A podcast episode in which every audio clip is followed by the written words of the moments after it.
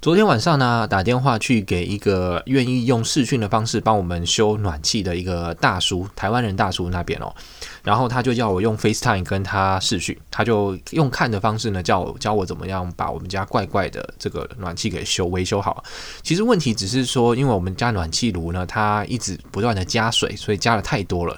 嗯，所以他其实从头到尾大概就只是教我一直放水，我放了大概十几桶的水，然后水才降下来哦。那在放水完以后呢，我发现这个呃水闸呢永远都没有办法拴紧，本来是可以拴紧嘛，那昨天突然忽然拴不紧，然后所以我就用很大的力气想要把它给转紧，结果发现就是这样子，我整个手呢就长了一个水泡，变成说非常今天一整天下来变得非常难。就只是右手的拇指长一个水泡，就变成说很多事情做起来都非常麻烦了，真的是啊、很讨厌啊。好，那就这样吧，赶快接着下来还要去做一百下波比跳，真是不知道。